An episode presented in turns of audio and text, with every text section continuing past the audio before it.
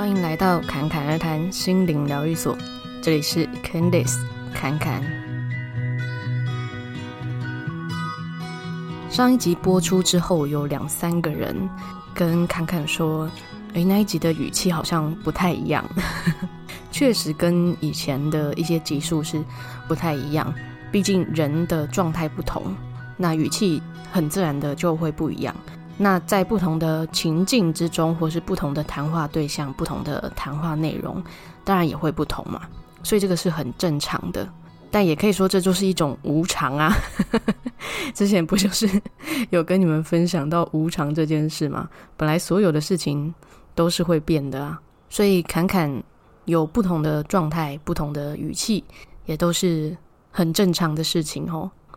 好，那这一集呢，我们要来聊。内观跟一般身心灵的课程，或者说身心灵疗愈啊、身心灵技能啊，有什么样的不同？其实这个题目哦，是在侃侃在呃内观的过程中休息的时候，就很想要分享的。就他在那个时候还是分心了一下，中间休息的时候啦。那原因是呢，嗯、讲到内观。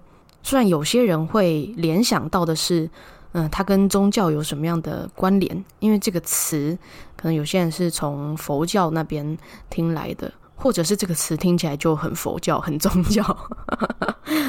但这个我们就今天不讨论，我们就先把你们当成你们就是已经知道它跟宗教没有任何的关联，它就是一件很个人的事情。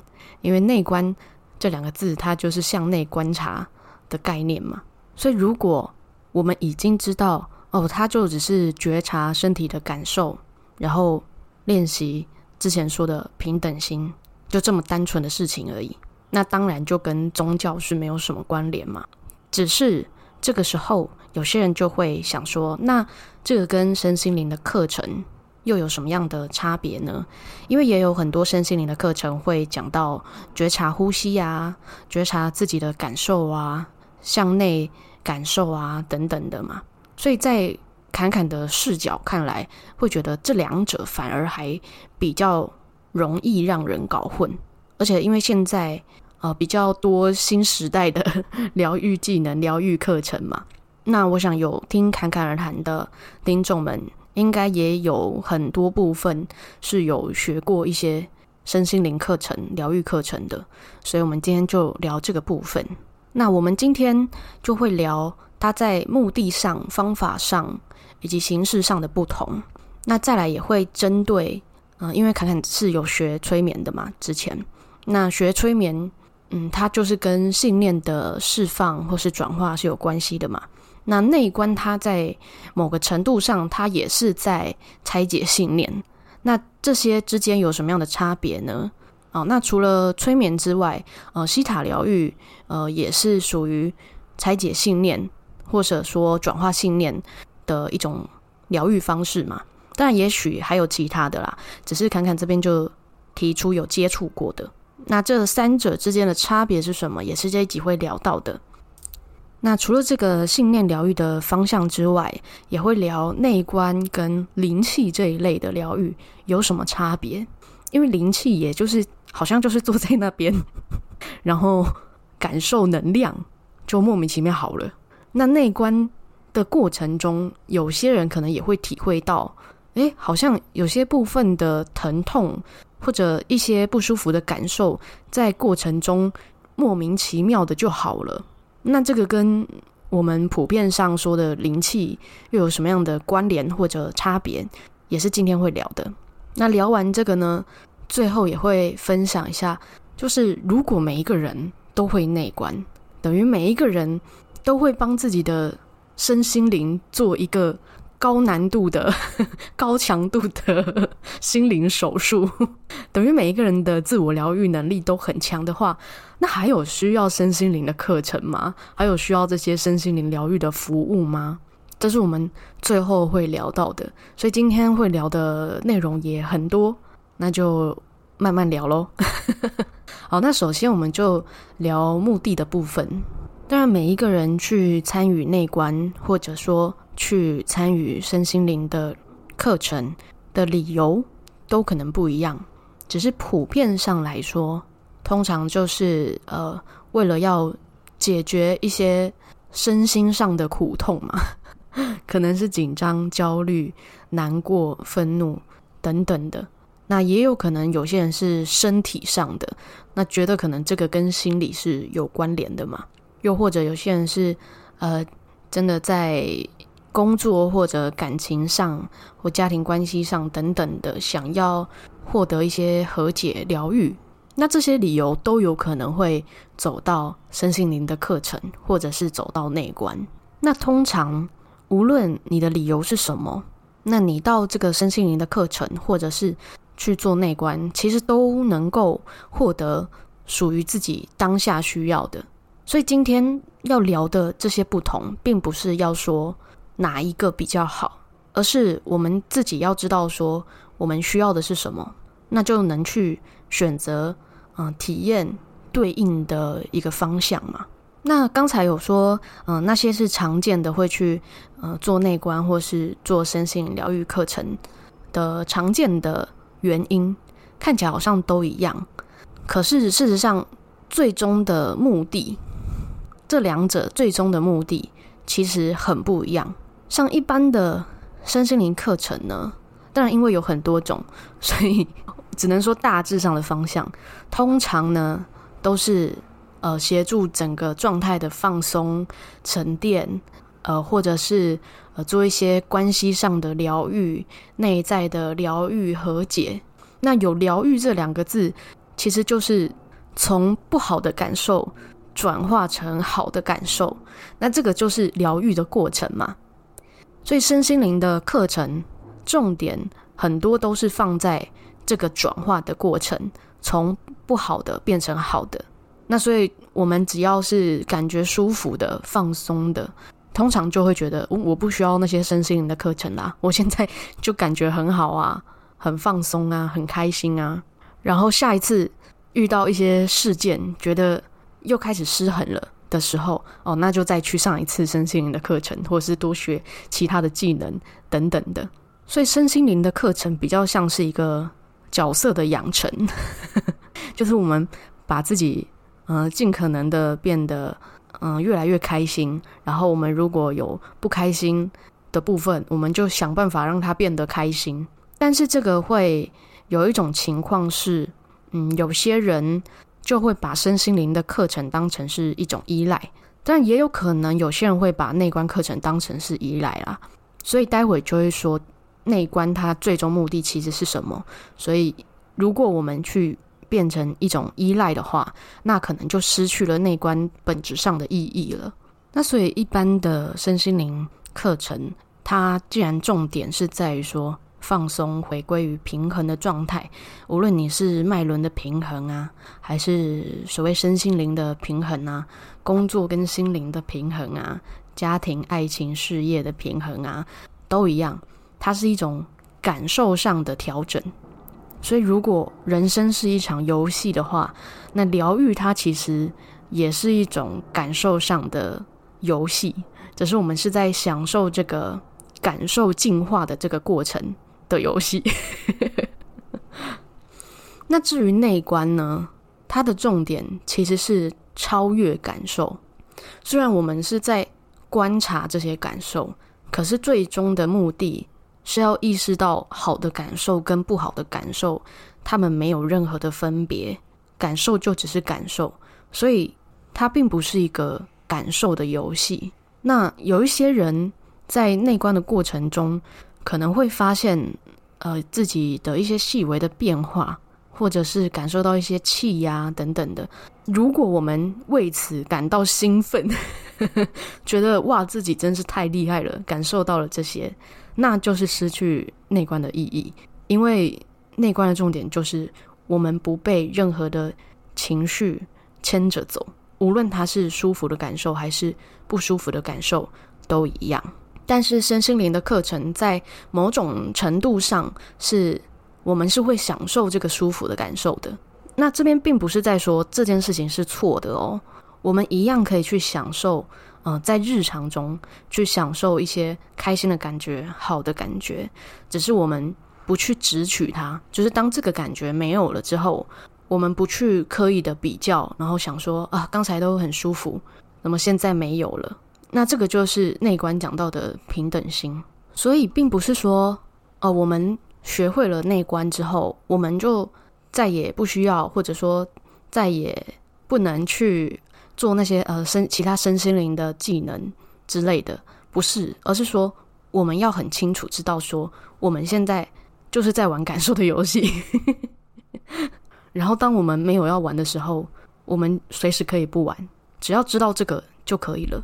因为有一些人是会把这个目的地搞混，认为身心灵的一些放松的课程就可以达到嗯、所谓的嗯解脱或者是超脱某个状态，那那个其实是不太一样的哦。那再来就分享一下在方法跟。嗯，形式上的不同。那在方法上，身心灵的疗愈有也是很多样嘛，而且有很多的辅助工具，比方说精油啊、音乐啊等等，就是我们的感受接收器，能够让我们的那些感受是好的，都能够成为辅助工具。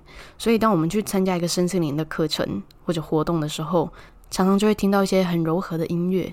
然后大家用很柔和的声音，那又有很舒服的气味。那在这样子的环境下，我们当然就会觉得啊，好舒服哦，好放松，很享受。那也有可能那边也会摆很多的嗯水晶啊，或者是有些人身上也会带水晶啊、念珠啊之类的一些啊、本身具有能量的东西来去辅助。所以在方法上，身心灵的课程就是只要。在能量上能够让我们感受比较好，都可以用得上。所以有可能在呃冥想啊、静心的时候，就会呃持续的给一些暗示语啊，或者是呃持续的某一些特定的音频，让我们觉得越来越专注、越来越放松。那包括侃侃之前录的呃一些冥想疗愈的音频，其实也是这样子的概念，就是透过听觉上的。来专注在当下，然后让身心进入一个放松的状态。那自然，它当然也会疗愈某个部分嘛，某些的部分就会被释放或是被转化。而且，身心灵的课程是，如果我们能够与他人或者说与自然的万物有更高的连结性的时候，感受反而是会更好的。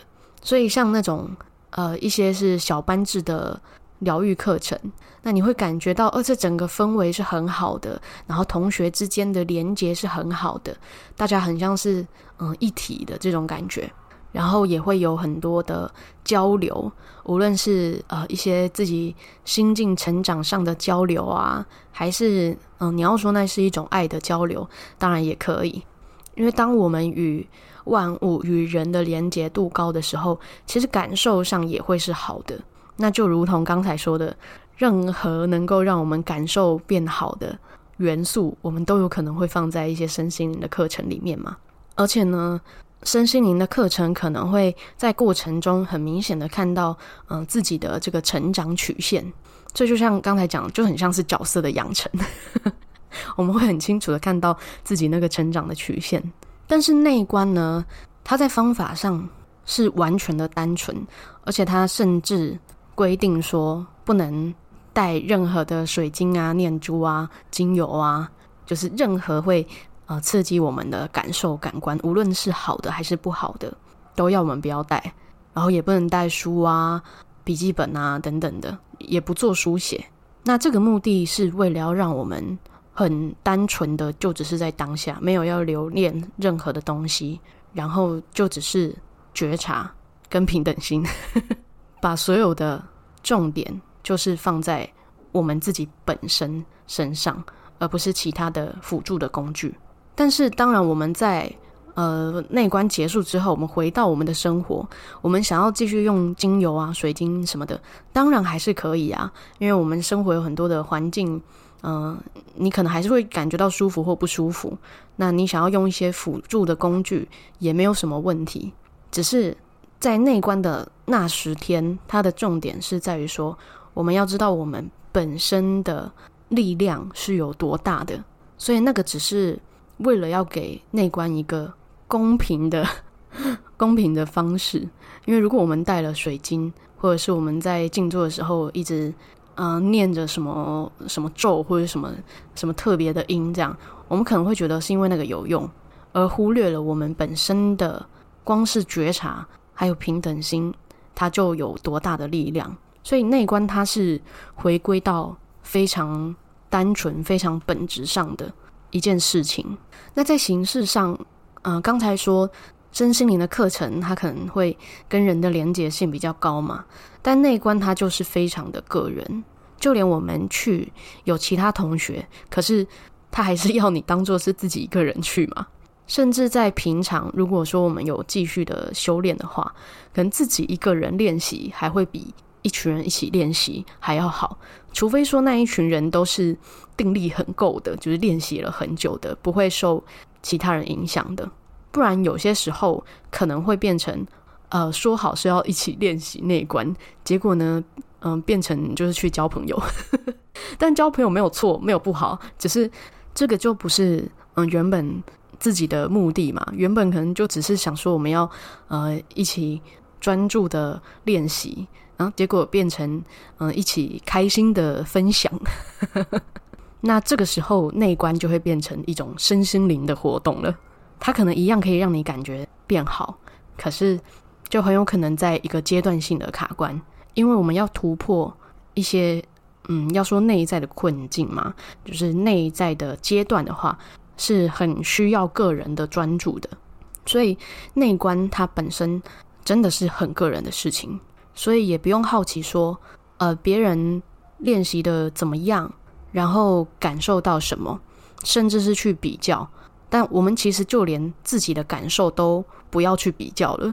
就像刚才说的，无论是好的感受、不好的感受，它都只是感受，或者过去的感受跟现在的感受也都只是感受。我们不用去想说，诶，之前感受比较不好，现在比较好嘞，我是不是进步的？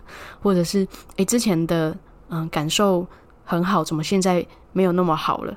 只要我们落入这个比较，无论你是跟自己还是跟其他人比较，我们都有可能会失去 那个平等心，因为我们就是在比较。那在放下比较的这个过程，我们当然就很自然的会去消融很多的信念认知，因为我们的这些信念啊、认知啊，都是从定义而来的。比方说，我。定义这个是好，定义那个是坏，或者定义什么东西就是要有什么样的感觉，遇到什么样的事情就要有什么样的反应。它真的就是像一个城市设定这样子。可是如果我们呃练习平等心，就是冲破这个城市的设定嘛，就是只看到说啊，这些不过就是一些原始码，那我们就不必被这些城市设定所影响了嘛。那在做这件事情的呃一些疗愈方式。以侃侃知道的、有接触过的来说，就是西塔疗愈跟催眠疗愈。那西塔疗愈的话，呃，侃侃是没有真的去外面上课，但是有体验过，还有呃，是从书本里面去做一些学习。那催眠的话就，呃不用说，这就是侃侃他主要学习的疗愈项目。那这两者其实也蛮相似的，只是西塔疗愈它是没有让你去看一些。画面就是前世今生啊之类的这种东西。那催眠的话，如果是以完整的催眠疗愈来说，就是我们一样会引导放松啊，然后中间可能带你去看一个画面啊，就像造一个梦这样子。那最后再从这个呃梦境中去做一些和解啊、释放啊、转化啊。那最后。如果是以量子催眠来说的话，就是会呃邀请嗯高我啊比较深层的潜意识来做对话，那其实也是运用自己深层的力量来做疗愈，没有错。但是疗愈的密度其实没有内观这么高。虽然说疗愈的都是很当下的状态，但是这些都比较像是伊索寓言。我们用另外一个故事来看清楚现在的故事是什么，用另外一个故事来拉出一点距离，看清楚原来现在的状态是什么。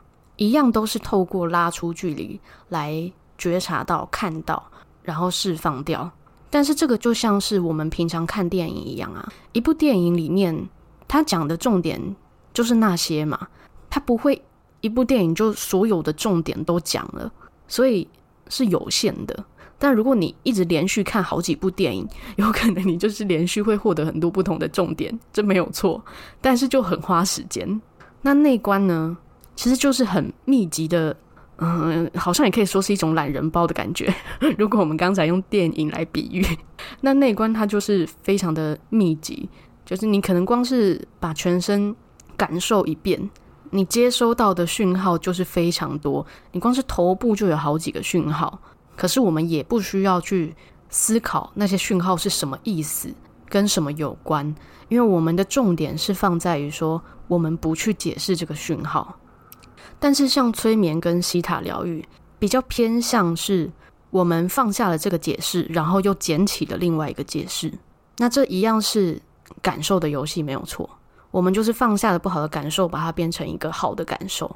那这当然也没有什么不好，只是说这个过程我们可能还是需要透过另外一个人来协助，因为有可能我们根本没有发现哪里有问题，我们只是感受到，哎，这个感受不好。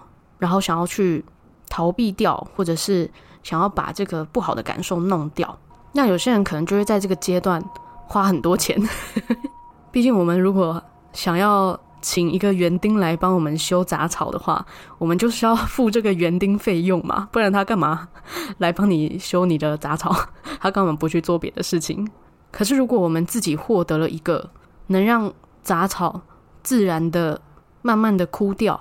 的一种嗯肥料好了，那我们就不用一直请园丁来修这个杂草嘛，因为有可能修了之后，哎，这边的杂草消掉了，可能改天又发现，哎，另外一边也有一撮杂草，那我们是不是就要一直请人来修理？那这也是为什么我们在谈疗愈，其实疗愈根本疗愈不完，因为我们活着就是因为有信念才会有故事，有故事呢，当然就会有。嗯，一些舒服的感受跟不舒服的感受的认知，如果我们一直想要避掉那些不好的，那我们就必须要付出一些代价。但是如果我们获得的是，无论出现的情境是什么，我们都可以很平常的看待的时候，我们就不会去想要抗拒它。那这个时候就没有什么需要真的需要疗愈的事情了。那当然在呃催眠上。或者是说，我们如果运用一些暗示语，那这个下暗示语的人本身如果是能量很好的，那他当然会有一些引力。那同样的词哦，其实不同人说出来，它是会有不同的力量的，因为说出来的这个人他的频率状态也是会有所影响的嘛。那如果有些人他的频率是很稳定的。然后他说出的引导词是关于释放掉信念，而不是给一些新的信念的话，那确实有可能会很接近框架的边缘。那为什么会说是边缘，而不是完全释放掉呢？因为完全释放掉，真的还是要靠自己。但是如果有人可以协助你走到这个边缘的话，当然我们就可以轻松很多嘛。讲到这里。可能有些人会听不太懂，但我就是尽量啦。如果听不懂也没有关系，就听听就好了。那再来聊的是、呃，关于内观跟灵气之间的差别。那灵气呢，当然也有分很多种啦，只是普遍上就会说是呃，引导宇宙中的某一支管道的灵气，就通常会是这样。那这个。有时候会用到一些观想的能力，然后重点也是会放在感受上的变化，比如说手有没有感受到嗯麻麻的，或者是温度变得热热的之类的。那重点就会放在呃疗愈这件事情的发生上面，所以它的目的就会是治疗。那内观的话，那有些人可能也会感受到一些所谓的能量，可是。呃，当然就不会去刻意的观想。那如果感受到了，它一样是感受，我们就不管它是能量上还是皮肤上的感觉，还是说皮肤底下的感觉。所以无论它是热啊、麻啊，还是呃任何我们可能无法定义、无法形容的感受，我们一样都不会把这些感受当成是一个成效的鉴定。所以，如果在过程中某个部位被疗愈了，它比较像是一个附加产物，就过程中自然而然的产物。那为什么会有这样的作用呢？因为觉察这个本身跟平等心，这整个它就是我们所谓说的宇宙的完整的力量啊，或者说本源的生命本源的力量，所以它就不用再另外去连接宇宙中的某些特定的能量，它就是全部了，等于它就是全部最强的那一个、最完整的、最适用于所有的了。只是说，这过程当然是呃，只说我们没有其他杂念的时候，因为我们可能中间会嗯、很多的念头啊、杂念呐、啊、在里面，它的那个附加作用可能当然就没有这么强。可是如果是我们心无杂染的，只是觉察，只是观察着这些感受，然后没有去分别它，那这个力量它当然就会是非常强大、非常的纯净的。那一个很纯净的能量，就有点像是呃一个太阳，它很自然的就可以照亮整个世界这样子。那这样说起来，感觉好像如果我们真的每一个人都会练习觉察、练习平等心，那就好像每一个人都有一个非常强的自愈力，然后每一个人都呃时时处在一个很平衡、很稳定的状态。那这样子。还需要那些身心灵的疗愈课程吗？那那些身心灵的技能是不是就失去了意义呢？那这个问题啊，还蛮常会出现在一些嗯，想要探索所谓生命的真理、生命的实相是什么的这些人身上。那因为我们在探索这些生命本源的过程中，每一个人的途径不同嘛。像侃侃就是诶，先接触了催眠。然后呃，学习一些身心灵的东西，才慢慢的哦遇到可能内观这样子的方式。那当然不是说探究生命本源的方式就只有内观，但其他的方法其实最终在谈的也是觉察跟平等心，只是如何练习觉察跟平等心，可能有一些不同的方式。那我刚才说的这个问题，嗯、其实也很像是。呃，如果我们探究到生命的本质，最后就发现，其实没有任何人是需要被帮助的，没有人是需要被疗愈的，一切都是他就是这样。那我们何必再去做什么疗愈？然后还有什么必要去帮助什么样的事情？当然，如果我们一直是只想要处在一个对所有的万物都完全不起。任何的呃贪爱啊，或是嗔恨，没有任何的喜欢或者不喜欢的话，当然就是这样啊。我们只要一直处在自己的平稳状态就好。外界什么样的事情，我们也都很清楚，这是一个内在的投射。可是对于有些人来说，还是会想要玩感受的游戏啊，因为好玩呐、所以我说，这两者，它并不是说哪一个是对，哪个是错。只是我们要在玩游戏的时候意识到，说我们其实也可以选择不玩，就这样子。那我印象，呃，上一集有跟你们提到，嗯，YouTube 的那个双生子宴这个频道。那有一集他们提到的一句话，我觉得非常棒，就是说我们要玩这个游戏没有问题，问题是我们二十四小时一直都在玩，然后经年累月的世世代代的 生生世世的。一直玩都没有停，这个才是问题。所以对于侃侃来说，了解生命的本质这件事情，并不是说啊，我们就是就此可以不用再玩这个人间的游戏了。当然，因为每一个人探究生命本质的原因、理由，在一开始的时候不太一样。有些人是觉得痛苦到极致，所以他必须想要解脱，找到一个。最终解脱的方式，那有些人觉得实在是困惑到极致，因为知道的越多，反而困惑的越多，觉得实在是太多不合理的事了，那就会想要知道到底真相是什么。那侃侃就是属于这个，觉得困惑到不行，所以觉得实在是太想知道了。那稍微知道之后，可能就会又再平衡回来，觉得说，哦，那我大概知道是怎么一回事了。反正我也是还活着，我还可以继续玩。那我可以选择好玩的玩，好好去玩。那我只要知道我是在玩感受的游戏就好了。就好像我们打开 Switch 里面，嗯，某个角色他发生了什么事情，然后村民可能骂了他一句话，我知道那个就只是村民在对我的角色 骂一句话，那我不需要去骂那个村民嘛，因为我知道我就是在玩游戏啊，是一样的道理哦。当然，因为有可能在这个玩游戏的过程中越来越沉浸，就是沉浸在那个游戏里面。如果说我们中间都没有关机呀，去吃个饭啊，或者是去做别的事，我们可能就会越陷越深，然后就好像把里面的事情都当真，那就会失去平等心，也可能会失去觉察嘛。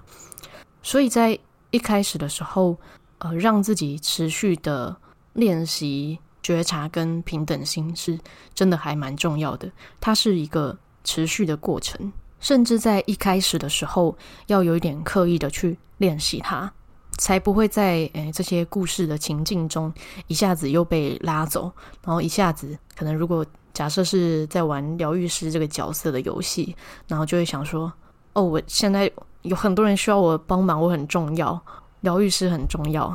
没有，一点都不重要，但是这是不是就代表我们学了这些身心灵技能，我们就最好不要去使用它，不要去玩它？那这个真的是看个人。如果你可以很稳定的知道你在做什么，那你想做什么当然都可以去做啊，想要玩什么当然可以去玩啊。可是如果你知道这件事情可能会太吸引你，让你一下子太沉浸在其中。那也许可以让自己练习觉察得更稳定之后，再来做这件事情。那如果我们是在某一个当下想说，我就是要来玩这个感受的游戏，那当然也会看到很多不同阶段的人，他们也会想要升级呀，也会想要把不好的感受变成好的感受啊。那这个时候就会有阶段性的。身心灵的一些技能或者辅助工具的需求嘛，就像是玩游戏，我们打怪也是会需要一些特殊的技能啊。那技能等级越高就越强，可以打越多的怪啊。那组队人家跟你同一队的话，就可以吸取更多的经验嘛。那在玩的这个过程中，当然是这样。所以呃，无论是一些。心理上的知识啊，还是身心灵的课程啊、活动啊，一些疗愈服务啊，它当然都还是会有它阶段性的需求。就好像医院里面的医生，他也是有他存在在那边的必要嘛。因为如果我们讲到生命实相，说什么肉体都不是真实的。什么宇宙都是空无的，那还要医生干嘛？当然，就是医生就是这个游戏里面的一个角色啊。那疗愈师也一样啊，就是这里面的一个角色啊。那就是这么单纯的一个概念而已哦。所以，侃侃在催眠疗愈这件事情上，其实也是有刻意的把个案的间距、来的时间的间距拉大。一方面也是自己的状态会更加的稳定，一方面呢，也是在练习这个过程中不被这些情境拉进去。毕竟疗愈的游戏还是蛮好玩的，很多故事都很精彩啊，还不止这一世呢，还有前世，还有什么宇宙的故事，很精彩的。甚至啊，看看现在也会觉得，如果你是原本想要来做催眠，但是你其实是。可以播出十二天的时间去内观的话，我就会建议你直接去内观，找侃侃做催眠疗愈还要花钱呢，去内观不用花钱。所以侃侃做呃这个侃侃而谈这个节目呢，最终的目的就不会是为了要让很多人来做呃疗愈项目嘛，主要还是会针对希望。大家可以找到属于自己的自我疗愈的方式。那侃侃分享的就会是，嗯、呃，自己体验过的、体验到的、觉得有用的。如果你觉得这些经验你也会想要去试试看，那当然你就可以去尝试。那也不是说所有的侃侃体验过的这一些都是适合你的，只是你真的要试试看才知道。比如说像内观好了，也是有人体验完之后觉得，诶，也许可能他比较适合做其他的方式。可是至少他经历过的，他知道这个是不是他要的。又或者是你已经找到了最适合你的自我探索，或者说自我疗愈的方式，那当然就也很恭喜你。那以上呢，就是今天要跟你们分享的啦。那无论你是嗯有想要去试试看内观呢，还是你觉得嗯、身心灵的课程疗愈就很棒呢，都很 OK，都很好。那也不是说你现在选择了什么，你就都不能变动。不是随时都是可以变的，只要我们清楚知道自己在做什么，那随时要变都是可以的。就像一开始要讲到的，所有的事情都是无常啊，你的想法会变，你的行动会变，都有可能啊。所以不用去局限自己，甚至你也可以多去尝试。那之前嗯，看看有在 Instagram 上面看到，嗯，就有人就留说，他也很想要去内观，但是呢，想去又不敢去。虽然具体上不知道在害怕什么，可是就觉得想去又不敢去，所以下一集也会跟你们分享在内观这件事情上常见的担忧啊，那也会顺道提一下，嗯，跟宗教有什么不同？好了，那这是其中一个人家会担忧的事情嘛。那但大家会担忧的点可能有很多，可能包括他的一些规范啊，或者说他的一些。方式啊，会遇到的一些事情啊，甚至是环境上的一些担忧啊，都有可能。那这个就是我们下一集会来聊的。那这个就是针对一些想去但是又不敢去的人，或者是嗯有一点犹豫，但是又不知道会遇到什么样的事情的人，就很适合听下一集哦。那这一集就先到这边啦。如果你喜欢侃侃而谈的节目，记得。按下订阅或是追踪，也可以分享给你的朋友收听。那另外也欢迎追踪 IG 跟 FB，里面也有一些不一样的分享。那节目的 Instagram 是 CCRT 点七七七，FB 是 Candice 潜意识旅程，连结我就放在资讯栏里面，你们就可以去收听。那最后，如果说你很支持《侃侃而谈》这个节目，那你当然也可以赞助支持，那这个连结我也一样放在下面的资讯栏。最后，祝福你们有一个幸运又美好的一天。谢谢你的收听，我们下集再见。